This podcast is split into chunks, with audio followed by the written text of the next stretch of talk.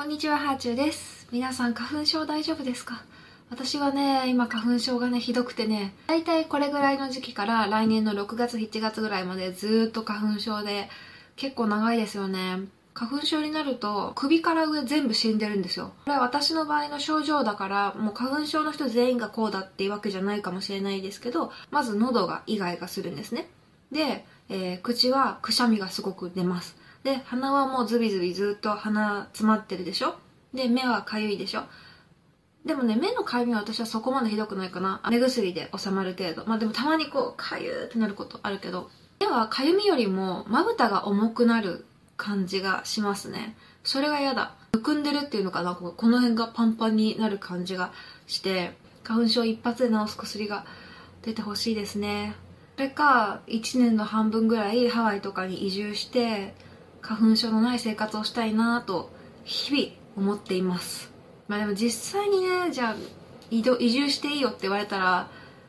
どうなんだろう。うーん。東京好きだから、私東京大好きだから、移住するよりもやっぱり花粉症のない東京で暮らしたいっていうのが大きいですね。まあ、今日は業務連絡的な、あの、今後のチャンネルの更新頻度についてのお知らせがあって撮ってます。まあ、わざわざそんな人気 YouTuber でもないのに、こんなこと宣言しなくても全然いいかなと思ったんですけど、いつも決まった時間に見に来てコメントくれる方がいるので、一応ちゃんとね、こう、お知らせの動画も撮っておきたいなと思って、今撮ってます。チャンネルの更新頻度が少し落ちますっていう話です。よくその人気 YouTuber さんだと、あの、毎日講師をやめますとか、夏休み取りますっていうので、ご報告とか、なんか、このチャンネルについてみたいな 感じで、ドーンって動画出してたり、それがニュースになってたりするんですけど、そんな存在でもないのにわざわざお知らせの動画撮ってすいません。しれっと更新回数減らしても誰も気づかないかもしれないですけど、一応今まで毎日、あの、毎朝6時更新っていうのをしてたんですけど、いつもね、YouTube のその発信してる人には、Google 様からのよく頑張りましたね。この動画はいつもより多く見られてますとか、チャンネル登録者以外の人からも見られてますとか、チャンネルの改善についてのいろんなフィードバックが来るんですね。で、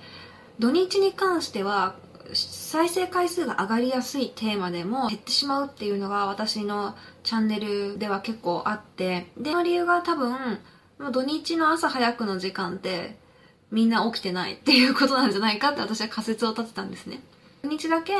更新時間をずらすっていう方法もあるとは思うんですけど、まあいろいろ考えると更新頻度を減らした方がいいんじゃないかなって思ったので、今まで毎日更新、そして毎朝6時更新だったんですけど、これからは平日の朝6時更新っていう形に変更しようと思います。だからまあ土日のお休みを取りますよっていうことですね。再生回数が土日だけ減るっていうのであれば、時間を変更してデータを取るとか、そういう方法もあると思うんですけど、でもまあ土日はお休みしようかなと思った理由が2つあって、で、一つ目がインプット時間を増やすっていうことですね。子育て始まってから小説をゆっくり読むっていうことがなくなったので、小説もっと読みたいなと思って、私本読むのが何よりも好きなんですね。YouTube とかも本を読んで得たことをアウトプットするっていう体で、もう本を読む理由を作るために撮ってるみたいなところもあるんですけど、まあ、本がすごく好きなので、本の魅力に浸りたいな、もっともっと浸る時間を増やしたいなと思って、まず一つ目の理由としてインプット時間を増やすのを、えー心がけようと思います。二つ目なんですけど、息子と土日の時間をもっとゆっくり過ごそうというふうに思いました。最近ね、息子が1歳になったんですね。で、1歳になったら結構いろいろ習い事もできるんですよ。で、1歳からできる体操教室とか、スイミングとかは0歳児から受け付けてるところとかもあるんですけど、こう広い世界を息子にも見てもらいたいなと思うので、今からやらしたところで、大きくなってからの記憶はないかもしれないですけど、まあ、ちっちゃいうちからいろいろな体験をさせてあげたいなと、あの、勝手に行って帰ってきてくれるわけじゃないんで、やっぱ親が一緒に行って送って、そこでこうじーっと見届けたり、一緒にアクティビティをして、そして、えー家に帰ってくるっていうね、土日を子育てにしっかり使おうっていう、私他にも SNS たくさんやってるので、アメブロ、インスタ、ツイッター、ボイシーっていうネットラジオ、